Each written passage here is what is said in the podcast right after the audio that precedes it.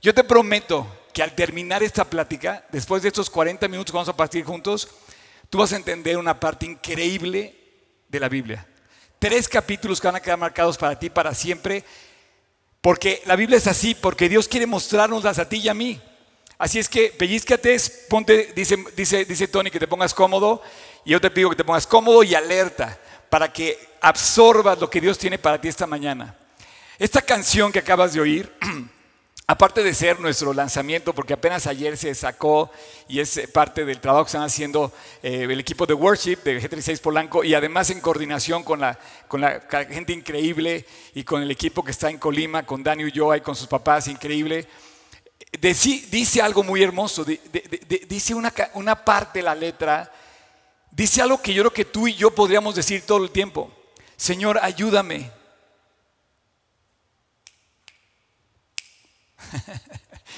o, tú sí puedes solo. ayúdame, dice, y además dice, ayúdame cuando soy débil. Y sé que mi vida, dice, haz que mi vida sea donde tú mores, tal como decía Tony, que Dios, ese, ese, esa santidad, viva en ti y more en ti. Mira, imagínate, vamos a entrar en materia, imagínate que estás jugando fútbol. ¿Te gusta el fútbol? A mí me gusta verlo, soy malísimo. Entonces te voy a hablar del fútbol porque yo creo que con 130 millones de futbolistas en México, pues todos más o menos conocemos algo de fútbol. Imagínate un partido de fútbol donde de repente llegas a la cancha y ya están jugando, ¿no?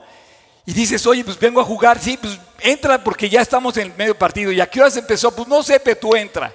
Y de repente estás jugando fútbol y dices, oye, ¿a qué hora se acaba? ¿Y cuál es el medio tiempo? ¿Y quién es el referee? Pues no, no hay referee. Y oye, ¿cuáles son las reglas? Pues no hay reglas. Puedes agarrar la mano, puedes patear, puedes jalar, puedes meter el pie. ¿Cómo? Te daría miedo, ¿no? pues estamos viviendo eso. Estamos viviendo en un momento de la vida, de la historia del planeta Tierra, donde no hay referee, donde no hay ley, donde no hay orden todo mundo hace como en la época de los jueces o como en la época de Noé o con la época hoy, lo que bien le parece. Resulta que los gobiernos cambian las leyes a su conveniencia, a la conveniencia de los poderosos. Y, los, que, tienen leyes inclusive las rompen con una arma muy poderosa de la que habla Naún, la violencia. Nadie resiste a la violencia. Bueno, Dios sí. Y Nahum son tres capítulos increíbles de la Biblia dedicados a, así como sea, hacer un monumento al perdón, o sea, un monumento al perdón. ¿Te acuerdas aquel profeta que decimos vamos a perdonar y que se, le dice Dios, cásate con una adúltera y perdónala y, y paga sus deudas y ve por ella y vive con ella y sana las heridas? Bueno, Nahum es un monumento en contra de la violencia, en contra de las víctimas de la violencia, pero un monumento que levanta la voz en tres capítulos increíbles en contra de la violencia. Ahora entiendes por qué te decía que la canción tiene mucho que ver, Señor, ayúdame, porque nadie puede con el violento. Si de repente entran a tu casa con una K-47, ¿verdad? Dices, oye, yo ya no juego, me salgo del partido, yo no quiero, yo, yo, no, yo, yo vine a jugar fútbol, pero esto, ¿qué es esto, no? Tú imagínate el desorden la falta de ley y orden. En el capítulo 2 de 2 Tesalonicenses, capítulo 2, 2 Tesalonicenses, versículo 7, dice que ya está en acción el misterio de la iniquidad. Bueno, eso es el partido de fútbol en que estamos jugando. Estamos jugando en un partido de fútbol donde en lugar de haber ley y orden y reglas es todos contra todos, sálvese quien pueda, no hay ley y no hay orden. La palabra iniquidad quiere decir eso, que no hay orden y que no hay ley. Por lo tanto, la iniquidad reina, gobierna. Estamos viendo en un mundo alrededor que estamos buscando que alguien ponga orden, que alguien traiga soluciones, que alguien traiga sanidad. Por eso el mensaje de la Biblia increíble, que Cristo es el que pone orden a tu vida y a la mía, independientemente de lo que pasa allá, Dice, pero vosotros no estáis en tinieblas. Porque los que vivimos para Cristo y los que conocemos su palabra y los que nos hemos entregado a Él, no estamos a la deriva. Tenemos una dirección y Dios ha puesto orden y ha puesto una ley que es inquebrantable. Y eso lo vamos a ver hoy en, en, en. Para terminar con el versículo de Tesalonicenses dice, pero hay quien al presente lo detiene hasta que éste a su vez se ha quitado de en medio.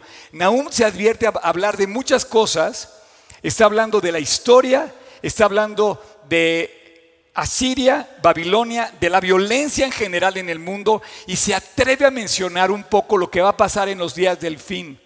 Ligado con Pablo, cuando habla tesalonicenses, te puedo decir que sí, en este momento la, la iglesia en el mundo entero es la que pone la otra mejilla, es la que pone el orden, el que pone la ley, el que te dice por dónde andar. Así es que tú, amigo, que me estás escuchando, Necesitas salir y publicar la buena noticia. Necesitamos vivir como iglesia.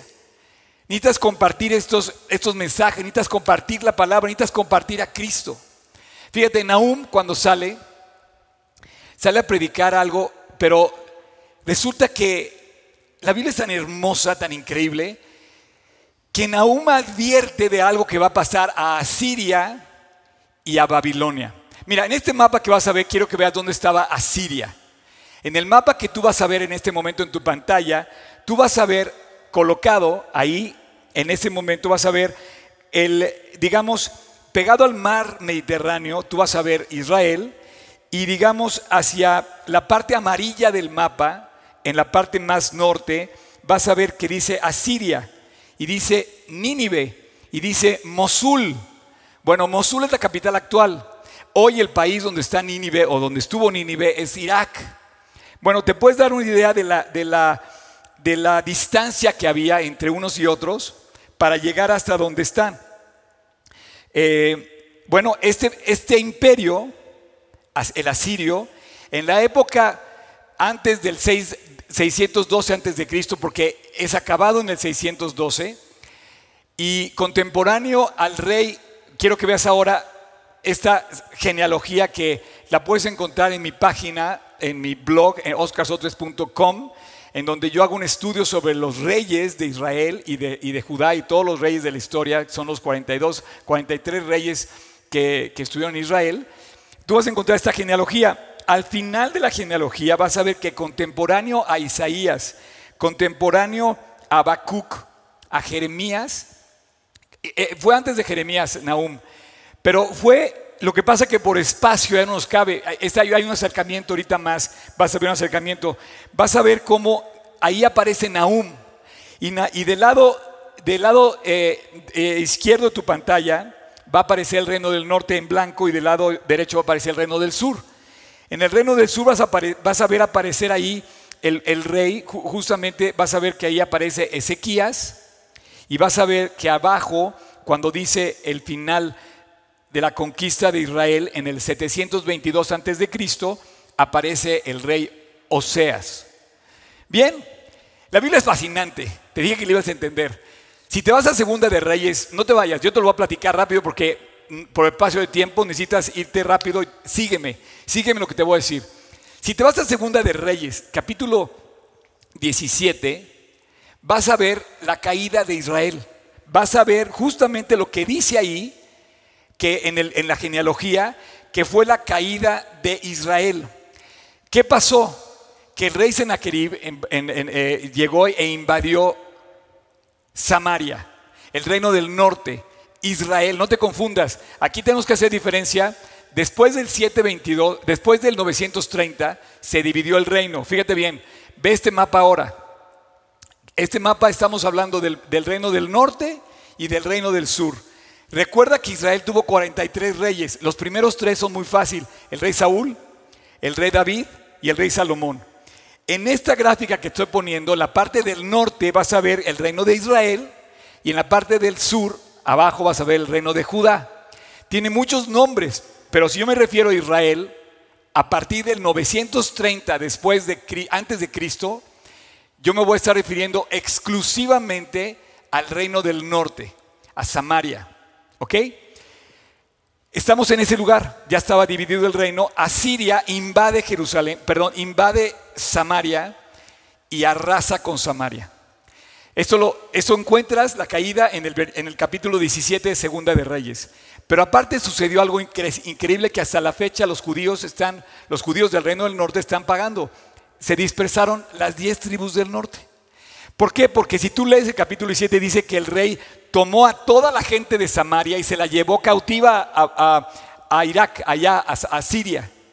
Y ese, en, esa, en, esa, en esa, digamos, transportación de personas, él mandó gente de Asiria a poblar el reino del norte. Sucede una serie de cosas, no me voy a meter en ese, en ese, en ese, detalle, pero resulta que el reino del norte es invadido y es arrasado. Y hasta hoy, fíjate bien, estamos hablando de 2600 años de exactitud en el relato. ¿Ok? ¿Qué pasaba en el reino del sur?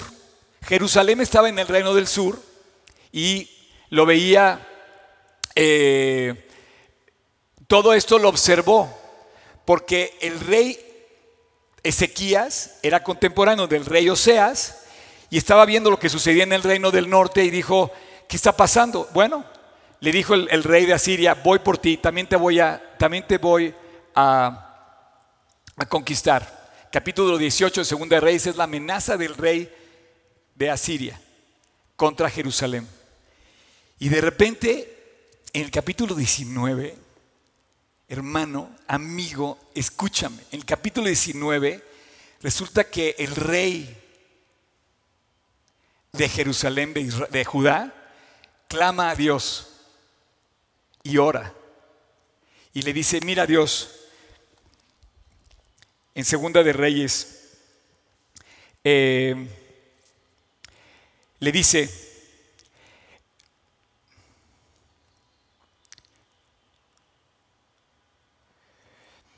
Versículo 3. Así ha dicho Ezequías, este es día de angustia y de represión y de blasfemia, porque los hijos están a punto de nacer y la que va a dar a luz no tiene fuerza. Quizá oirá Dios, Jehová, todas las palabras del Rapsaces. El Rapsaces era el, ministro de guerra que iba representando al rey Sennacherib de Asiria, a quien el rey de los asirios envió su señor para blasfemar contra el Dios viviente y para vituperar las palabras de las cuales Jehová nos ha dicho. Por tanto, eleva oración por el remanente que aún queda ayúdame cuando soy débil. Justamente canta así Ezequías. Vinieron pues los siervos del rey Ezequías y fueron con el profeta Isaías. E Isaías le respondió, así diréis a vuestro Señor, Dios ha oído tu oración. Así ha, así ha dicho el Señor, no temas las palabras que has oído, con las cuales se han atrevido a blasfemar los siervos del rey de Asiria. He aquí pondré yo en él, un espíritu y oirá rumor. Y volverán a su tierra y haré que en su tierra caiga espada. Y regresando el Rapsaces halló al rey de Asiria combatiendo contra Libna. Y oyó decir, y me voy a ir hasta el versículo 10, porque se atreve a seguir insultando al Dios de Israel y a Ezequías. Y le dice, no te engañe tu Dios, a quien tú confías, para decir a Jerusalén, no será entregada en manos del rey de Asiria. He aquí, tú has oído todo lo que el rey de Asiria ha hecho. Y si es cierto, te déjame decirte que el rey de Asiria es uno de los, de los imperios antiguos más violentos, conocidos por la violencia. Pero, pero Asiria cayó con Babilonia. Babilonia cayó con Persia. Persia cayó con Grecia. Grecia cayó con Roma. Cuando estamos en los tiempos de Cristo, la crucifixión, por ejemplo, era muestra de la violencia de Roma en cuanto a la condenación de los maleantes. Por ejemplo, eran conocidos los poderosos porque hacían alarde de la, de la violencia. Hoy, los violentos, ¿sabes quiénes son? También los tiranos, los dictadores, los líderes que, que, contra la, que, agarrándose de la violencia consiguen lo que quieren a costa de lo que sea y ves tanques, ves granadas, ves terroristas, ves a los nazis. Y todo eso era violento. Pero las palabras de Dios calan hasta lo profundo cuando dice, ok, todo lo que hemos oído decir de los violentos, pero fíjate lo que dice Dios. Y tomó Ezequiel las cartas en manos de los embajadores y después que las hubo leído, las puso delante de Dios y le dijo, Señor, Versículo 15. Jehová Dios de Israel, que moras entre los querubines, solo tú eres Dios de todos los reinos de la tierra que tú hiciste sobre el cielo y la tierra. Inclina, inclina, oh Dios, tu oído y oye. Abre, oh Dios, tus ojos y mira. Y oye las palabras del Senaquerib que ha enviado a blasfemar al Dios viviente. Y es, verdad todo lo que hicieron. Pero bueno, entonces en el versículo 20, Isaías dijo, vele a decir a Ezequías, así ha dicho el Señor Dios de Israel, por lo que me pediste acerca del Sennacherib, el rey de Asiria, yo te he oído. Amigo, amiga, no te espantes de lo que pasa a tu alrededor. Tú y yo tenemos la paz indescriptible, el acceso puntual, sin restricción, al templo, al tabernáculo, al centro del corazón de Dios, que es a través de la oración. Y cuando Dios contesta, ve lo que pasa. Esta es la palabra que Dios ha pronunciado acerca de él. Han menospreciado a la Virgen de Sión. ¿A quién está vituperando y a quién se ha enviado a blasfemar? Dice el versículo 22. Está hablando contra el Santo de Israel. Por mano de los mensajeros has vituperado a Dios y has dicho, y he cavado. Bueno, por cuanto te has oirado contra mí, versículo 28, por tu arrogancia, y como tu arrogancia te ha hecho subir, yo, fíjate bien lo que dice Dios, pondré garfio en tu nariz. Le dijo la profecía de Isaías, la profecía de Nahum, relatada como historia en el segundo libro de Reyes, en el capítulo 19, dice, yo le voy a poner a Siria un gancho en su nariz y un freno a sus labios y haré volver por el camino donde vienes, te haré volver. No, hombre, eh, termina, voy al, al versículo 32. Por tanto, así dice Dios acerca del rey de Asiria. No entrará en esta ciudad ni echará saeta en ella, ni vendrá delante de ella con escudo, ni levantará contra ella baluarte. Así dice Dios. Está afuera, había una invasión de 185 mil soldados del ejército asirio rodeando Jerusalén. Adentro de Jerusalén, un rey que convence a toda la ciudad de Jerusalén en orar a Dios y un profeta que dijo, no entrará a esta ciudad, ni flecha cruzará esta ciudad. Y dices, ¿cómo va a ser posible esto? Ayúdame, Dios, cuando soy débil. Bueno, pues Dios le ayudó. Y aconteció que ese mismo día, ese mismo día, al amanecer, dice que Dios envió al ángel de Jehová y murieron 185 mil soldados. Y amanecieron todos, eran cuerpos muertos. Y entonces, ¿sabes qué pasa? Que se levanta Senaquerib, el Rapsaces, y va corriendo al rey y le dice, ¿quién sabe qué pasó? Pero Dios intervino y salimos corriendo. Porque cuando Dios interviene, el violento se tiene que cuadrar delante de Dios. La notificación de Nahum es, la violencia no se levantará delante de Dios. Nunca más. Nunca más se va a levantar la violencia. Y termina justamente en un, en un mensaje maravilloso que además está en Salmos. Fíjate bien, si te vas al Salmo 76 y tú me vas a decir, oye Oscar, ¿cómo conoces la Biblia? Yo no sé, yo, yo mismo me doy, me doy así como de topes de decir, ¿cómo me encontré con esto? En el Salmo 76 está el morador de Jerusalén, tú y yo. Está un cuate que se llama Asaf, que canta la victoria milagrosa de Dios sobre Asiria.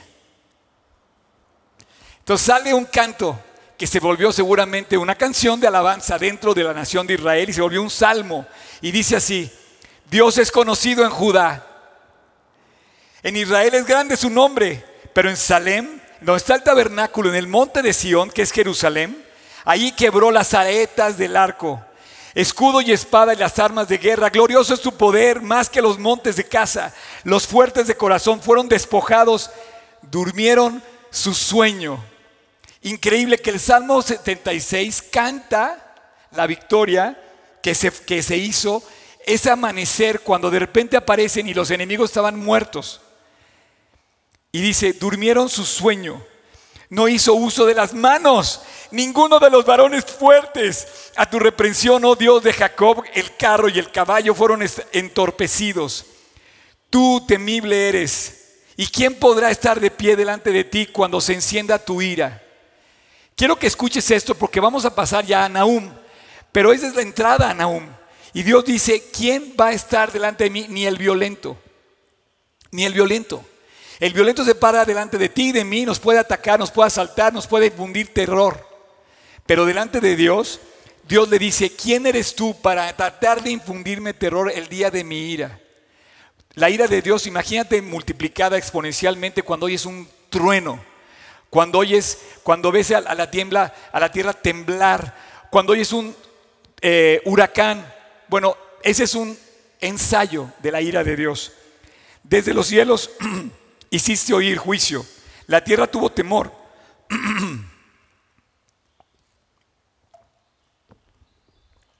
Hay demasiada luz. ¿Me pueden bajar la luz, por favor? Gracias al equipo increíble que está aquí. Desde los cielos hiciste oír tu juicio, la tierra tuvo temor y, quebró sus, eh, y quedó suspensa. Cuando te levantaste, oh Dios, para juzgar y salvar a todos los mansos de la tierra.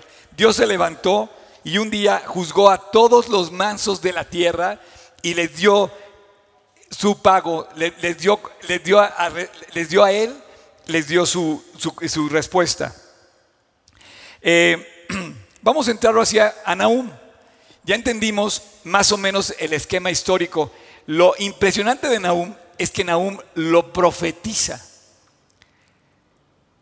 O sea, Tú y yo somos de la generación bienaventurada que podemos leer la Biblia en la historia y hoy también en el periódico, hoy a las 6 de la tarde tenemos nuestra reunión de acontecer, pero todo lo que está pasando alrededor, todo lo que está pasando es muestra evidente de lo exacta, puntual y acertada que es estudiar la palabra de Dios.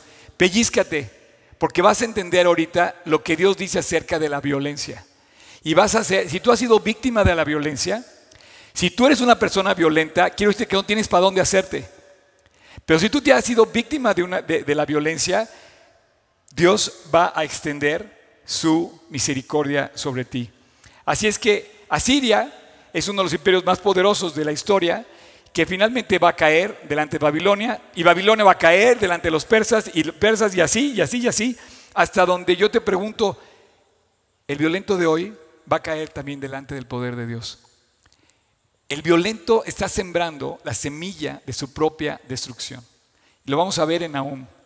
Si te vas al capítulo 1 de Nahum, vamos a leer, eh, vamos a leer lo que habla Dios acerca de lo que dice acerca de la violencia. Versículo 3, capítulo 1 de Nahum.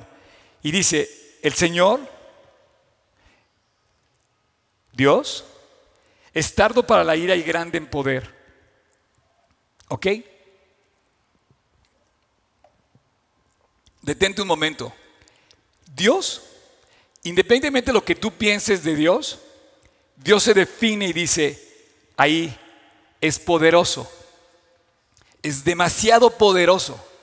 Él es el hacedor de milagros. ¿Necesitas un milagro? Él tiene el poder.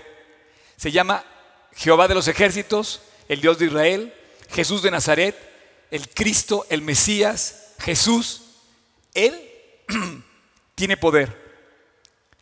Y dice que es lento para la ira. O sea, que no creas que Dios es violento, no pienses que la Biblia habla de que Dios es violento, Dios habla en contra de la violencia. Dios es el que te dijo, pon la otra mejilla.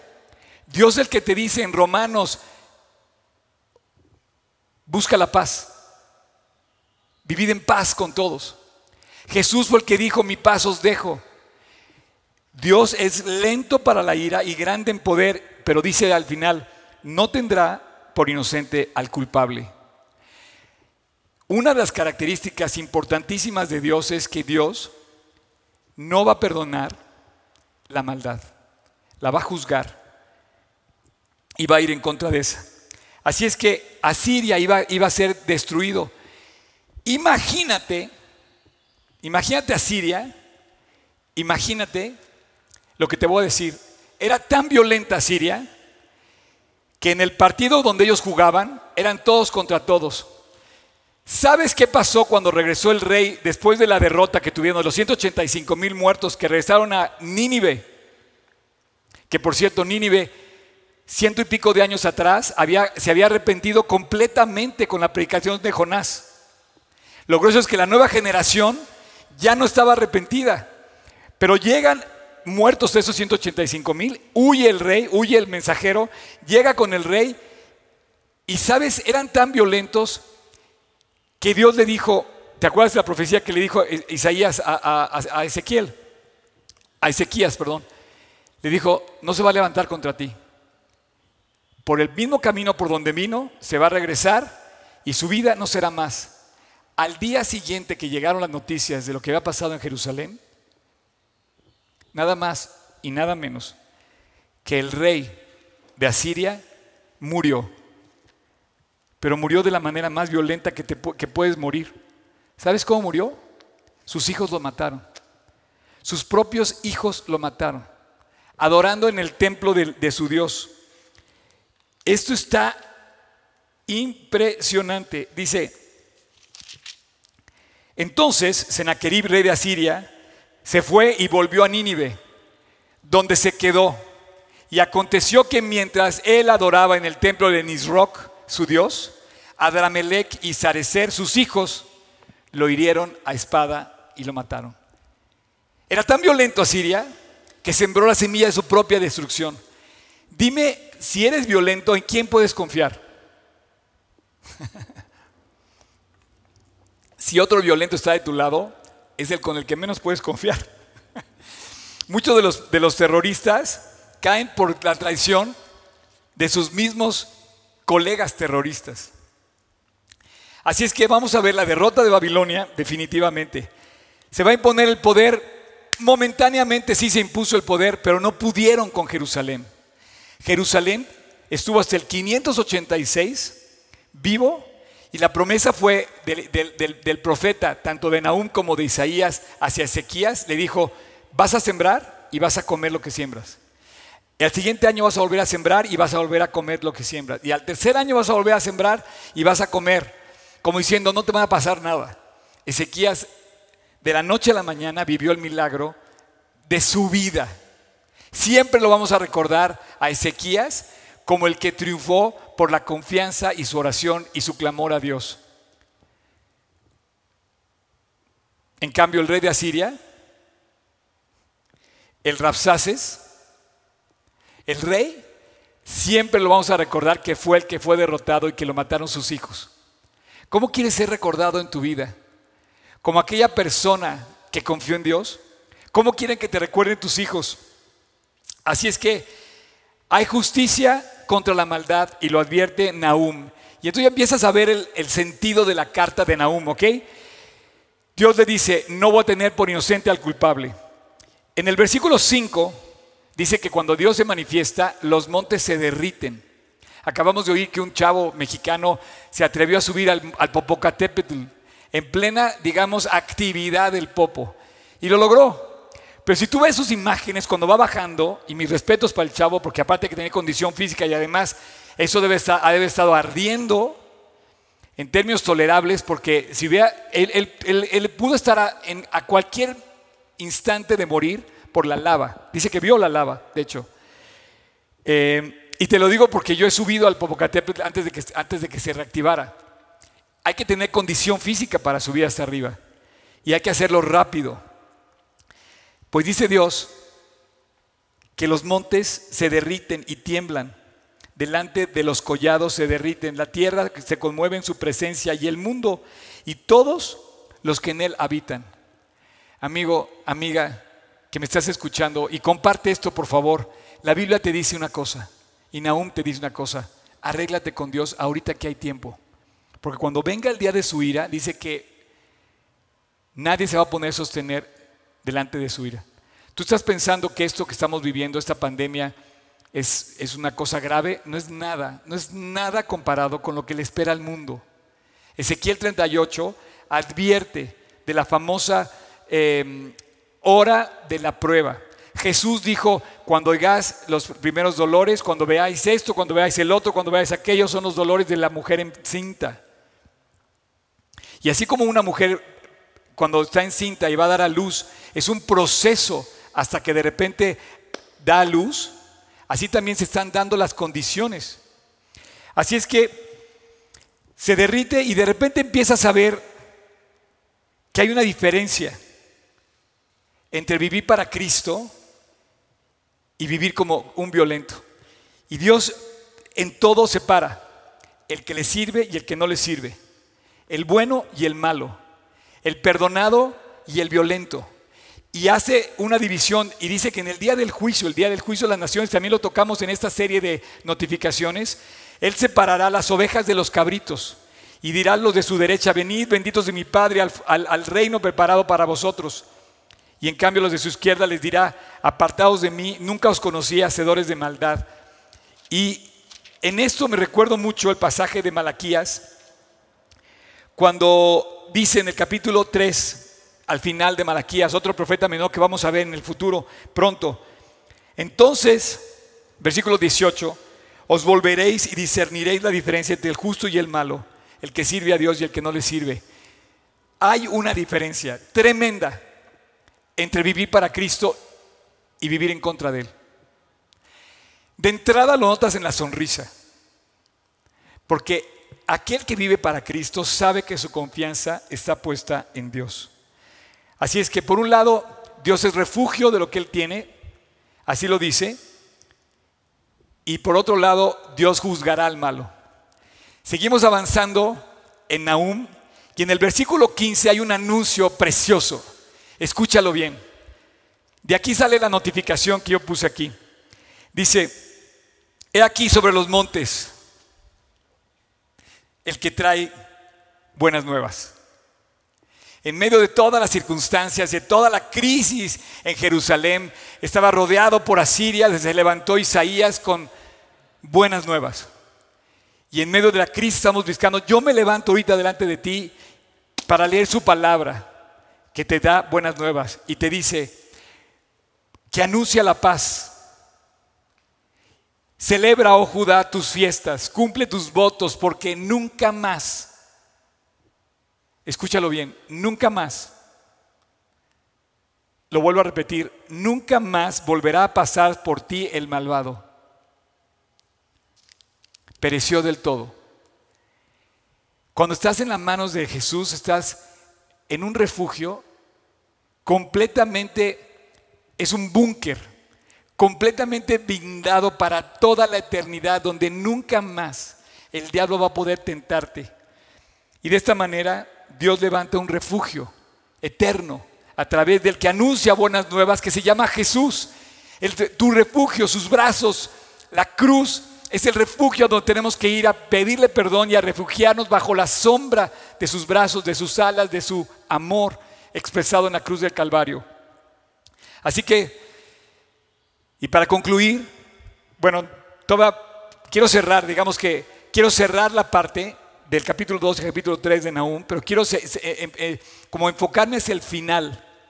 El capítulo 2 y el capítulo 3 ponen a Asiria como ejemplo y mencionan a Babilonia, porque ambos van a ser destruidos también, ¿ok?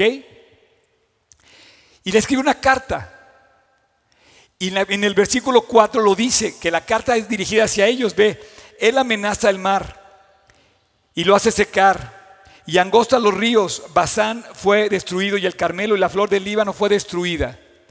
Entonces les escribe una carta en donde le dice, va a caer amenaza contra estos reinos. Contra Siria, contra Nínive. Y bueno, en el capítulo 2, tú ves progresivamente el embate de, una, de un ejército opresor, de un tirano, de un dictador, que venía a conquistar la tierra de Asiria y dice cómo empieza. En la primera línea sale la línea de combate, después entran los carruajes. Podrías hoy compararlos con los tanques de guerra hoy, o con la, la fuerza aérea, no sé. Después habla de los muros, cuando ya toda la invasión llega a la ciudad. Después habla de cómo empieza la matanza en el pueblo. Y después, ¿qué pasa después de la matanza? El ejército que invade saquea. Los nazis, cuando invadieron, robaron y sacaron a tanta gente de sus casas, saquearon sus casas también.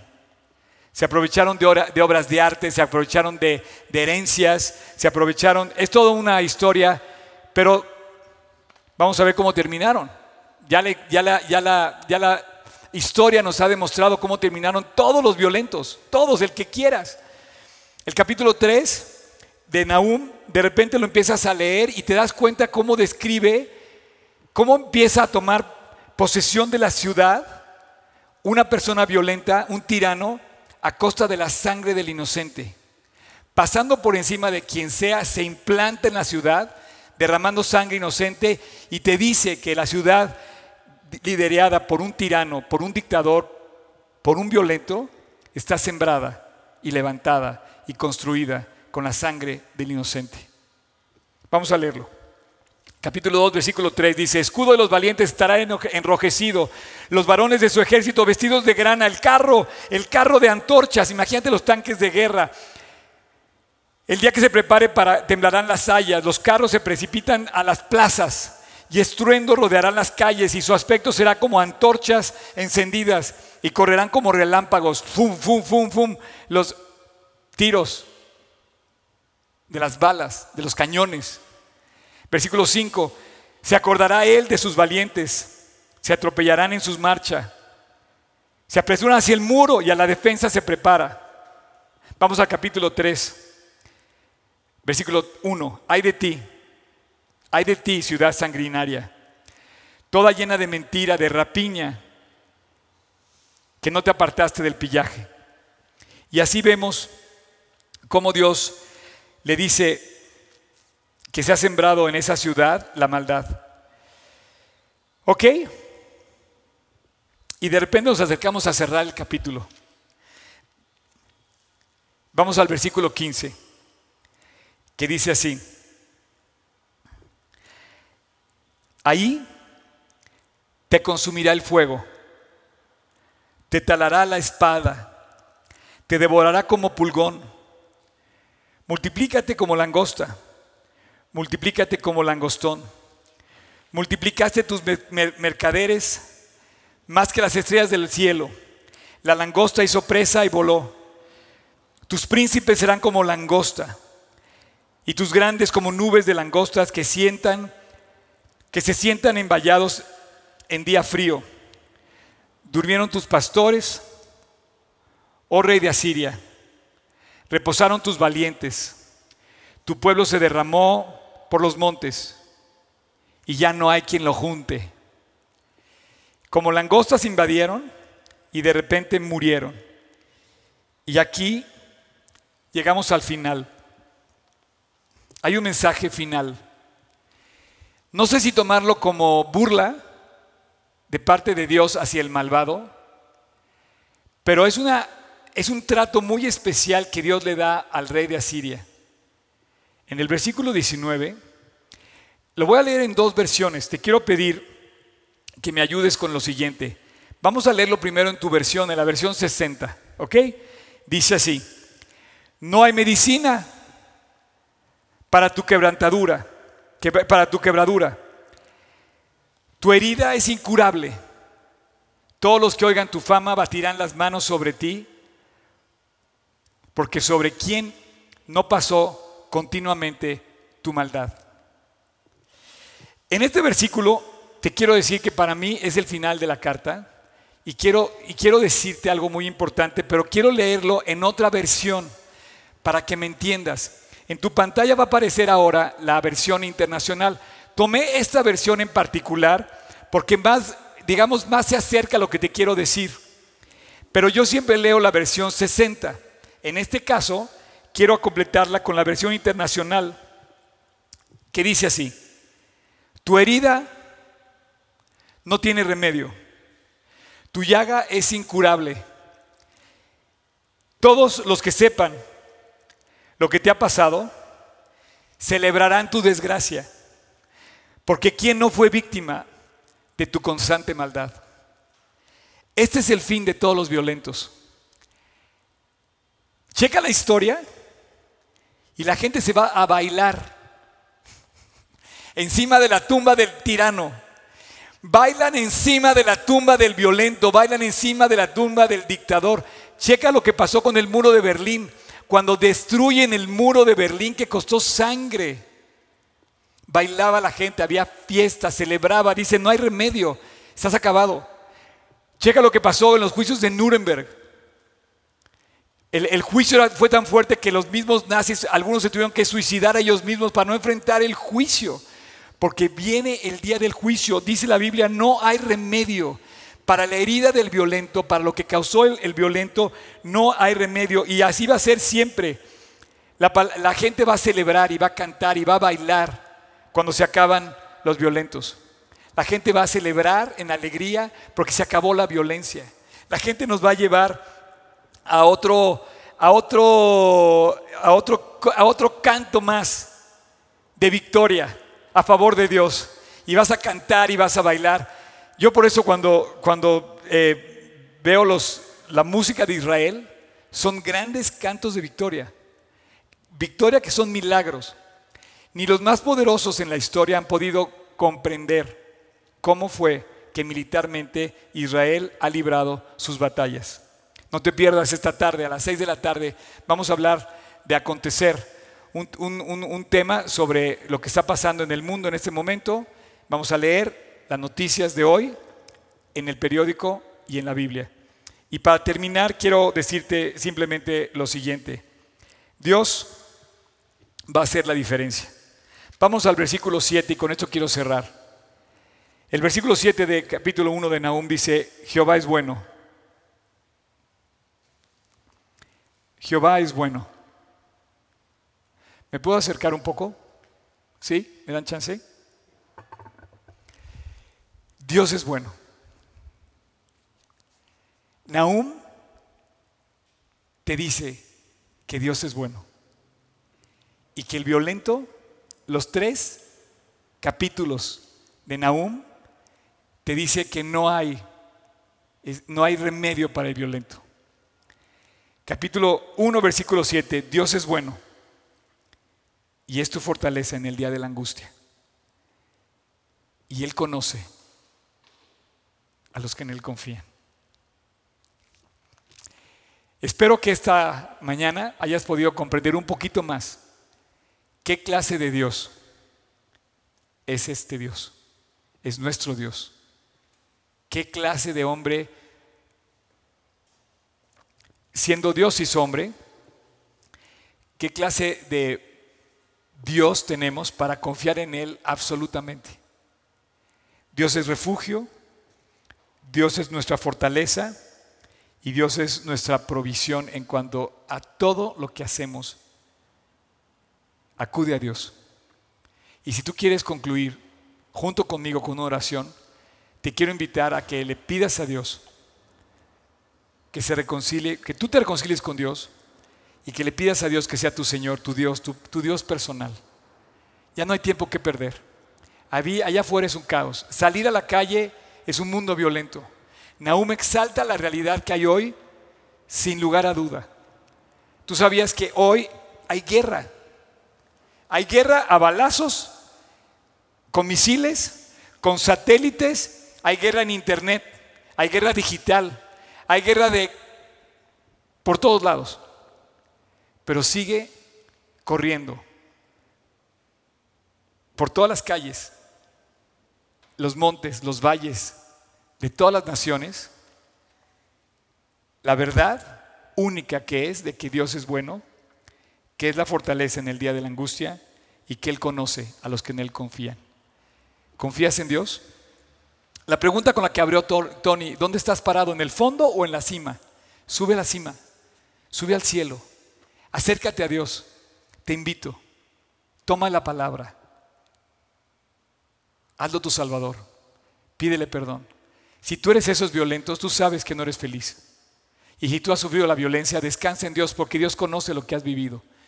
Y así como juzgó al rey de Asiria, va a juzgar cualquier violencia que haya hecho contra ti. Pero si tú eres objeto y sujeto y eres violento, es tu momento para llegar con Dios. No lo desperdicies. Ora conmigo para despedir esta reunión, pidiéndole a Dios perdón con estas palabras. Cierra tus ojos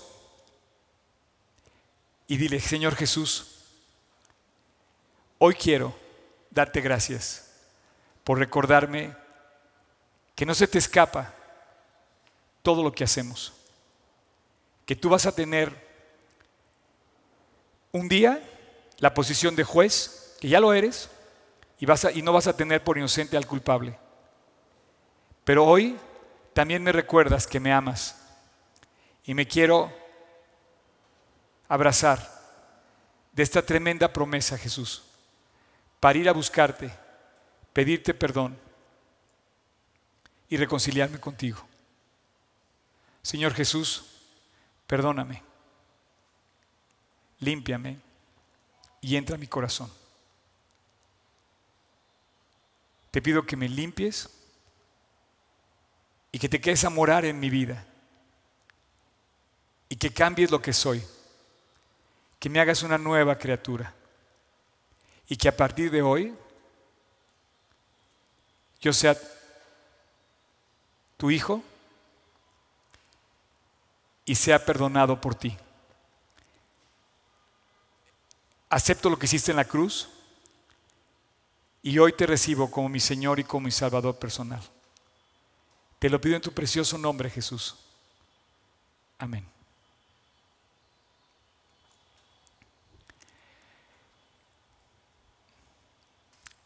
Dios, Dios habló a tu corazón. Estoy seguro que hoy Dios tocó tu vida y si tocó tu vida para reconciliarte con Él, eres portador de una maravillosa esperanza. Se llama la, esperanza bienaventurada que tenemos los hijos de Dios. No por nosotros, sino porque Él nos perdonó en la cruz y aceptamos su perdón. Así es que a partir de ahora, camina con la vida, camina por la vida y camina en la vida sabiendo que tienes una esperanza maravillosa. La esperanza bendita de que Dios te conoce, de que tú lo conoces a Él y de que el día que te toque partir nos llevará a su casa celestial y de que aquí en la tierra nada nada te va a pasar sin que el propósito de Dios se cumpla. No hay una sola noticia en el mundo que no cumpla el propósito de Dios. Escúchame bien, no pasa nada en el mundo que no está cumpliendo el propósito de Dios. Dios te ama, Dios murió por ti, Dios quiere reconciliarse contigo, dice que conoce a los que en Él confían. Si hoy tú confías en Él, eres bienaventurado. Que Dios te bendiga.